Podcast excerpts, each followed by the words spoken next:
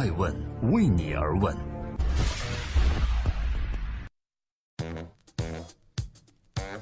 Hello，各位好，今天是二零一七年的七月十三日，欢迎聆听《守候爱问每日人物》，我是爱成。今天我们共同关注袁隆平。袁隆平英文演讲引爆网络，一个追梦的人永远不会老。袁隆平是中国最熟悉的科学家之一，他曾经取得过无数的头衔和荣誉。在人们的心目中，他对整个中国以及整个时代的贡献之大，不管怎么形容都不为过。在最近，袁隆平院士的一段演讲成为了网上人们争相转发的热门。这段演讲在发生不久前的第十届海外高层次人才座谈会上，演讲中，袁院士全程流利地使用英文，并且思路清晰。即将年满八十七岁的他，依然坚持在科学工作的第一线，依然在关心这个世界的粮食问题。正在播出的是《爱问每日人物》，每天晚上九点半记录时代人物，探索创新创富。今天共同关注袁隆平。袁老说了什么呢？袁老在演讲开始前还自谦地说自己英文不太好，然而在正式开始之后，他的演讲获得了多次掌声。袁院士这次演讲的题目是“超级杂交水稻研究成果对粮食安全的贡献”。在演讲中，他提到了2030年全球水稻产量应比1995年增加60%以上，才能基本满足人类的需求。目前每公顷所产稻谷能养活27人，但是到了2050年，每公顷所产的稻谷必须要养活43人才行。袁隆平说，全球如果有一半的常规水稻改种杂交水稻。按每公顷增产两吨估算，全球可增产一点五亿吨粮食，相当于每年可多养活四亿人。面对世界人口每年都在增加，可耕用地每年却在减少的情况，袁院士认为，唯一能解决粮食问题的办法就是把产量提到史无前例的高度。而在提高水稻产量有众多方法中，他认为从经济和社会成本的角度综合考虑，杂交水稻是解决这些问题的最好办法。正在播出《爱问每日人物之袁隆平》，我是爱成。袁老最看重的是什么呢？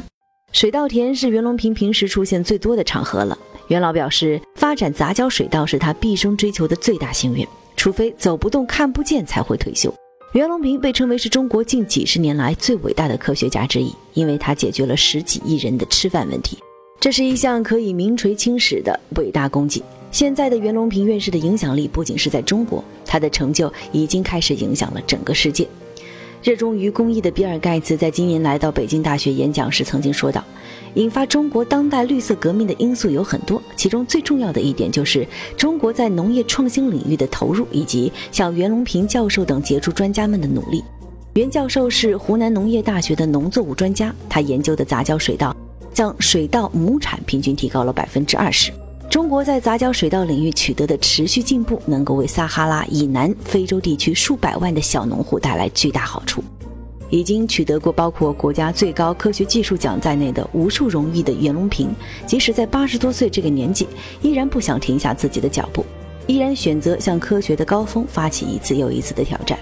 在二零一六年，袁隆平主持的华南双季超级稻年亩产三千斤全过程机械化绿色高效模式攻关测产后宣布，该项目年亩产量达到了一千五百三十七点七八公斤，折合三千零七十五点五六斤，创造了水稻亩产量新的世界纪录。而在不久前，袁隆平说：“我们有信心在二零二零年培育出抗盐碱度百分之一、亩产三百公斤的海水稻品种。”他的目标是在五到十年内，利用稻作为改良技术改造盐碱地和滩涂，为我国增加一亿亩良田，每年多增加三百多亿公斤的粮食，多养活一个大省的人口。袁隆平曾这样形容自己：百万富翁想千万，千万富翁想亿万。我贪的呢是产量，到了七百公斤我贪八百公斤，到了一千公斤我贪一千一百公斤，最后一千二百公斤十八吨仍然不满足，因为这是一个有意义的事情。袁隆平把踏实做事看得比什么都重要。八十多岁的他不培养接班人，他认为学科带头人不是培养的，得靠自己钻研。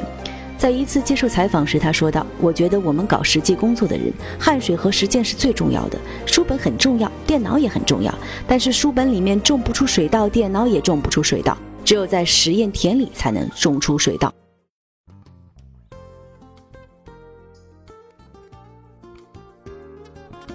艾问每日人物想说的是，在很多场合，袁隆平都说自己有两个梦，一个是自己实验田里的杂交水稻梦，长得比高粱还高；穗子有扫帚那么大。谷粒有花生米那么大，他跟同事助手们坐在瀑布般的稻穗下乘凉。而另外一个梦想就是让杂交水稻覆盖全球。他说：“中国不仅能够解决自己的吃饭问题，还能帮助世界人民解决吃饭问题。”即将年满八十七岁的袁隆平院士从来也不会说自己老。现在的他还在为自己定下一个又一个的目标，他还在不停地攀登，不停地追梦。我相信，一个不停追梦的人永远不会老。你同意吗？我是爱成爱问人物的创始人，爱问为你而问，让内容有态度，让数据有伦理，让技术有温度。